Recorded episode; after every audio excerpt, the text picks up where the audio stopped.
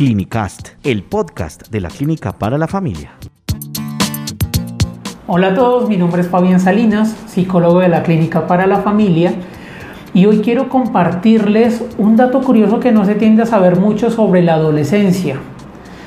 Eh, vieran que cuando una de las grandes preocupaciones de los padres, de los cuidadores, de los profesores, de un adolescente o de un adolescente es por qué son tan rebeldes, porque de un momento a otro comienzan a cuestionarlo todo, porque ya no hacen caso tan fácil como antes.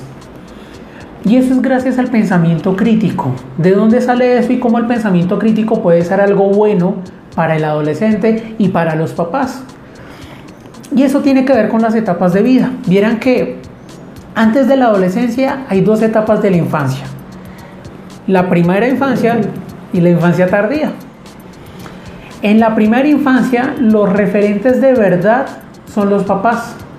Entonces lo que diga mi papá y lo que diga mi mamá es ley. Y es así. ¿Por qué? Porque lo dijeron. Cuando ya crecen, cuando ya son niños más grandes, ya el referente de verdad no son los papás, comienzan a ser los profesores.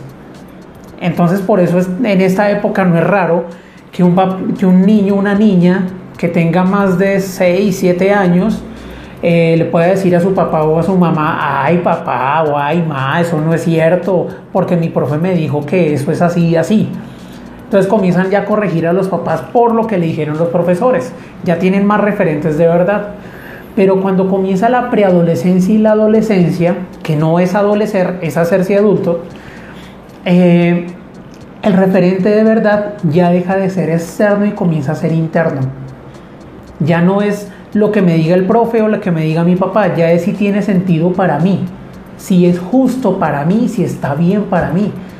Y ahí es donde vienen las preguntas de por qué me está castigando, o por qué esto sería tan malo, o no estoy de acuerdo con que usted me mande a hacer esto porque me parece injusto, porque no lo hace mi hermano, porque no lo hace mi hermana. Comienzan a cuestionar más. ¿Eso por qué sería una buena noticia? Porque el pensamiento crítico es el principal factor protector ante el abuso. La mejor víctima para un abuso es un niño, niña o adolescente que haga caso en todo o que haga caso al adulto simplemente porque es adulto.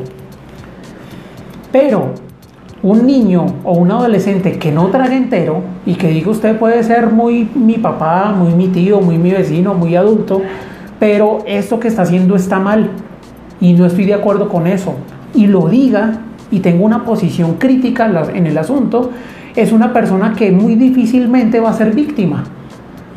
Entonces recordemos, el pensamiento crítico no es algo malo, es algo buenísimo que hay que fomentar.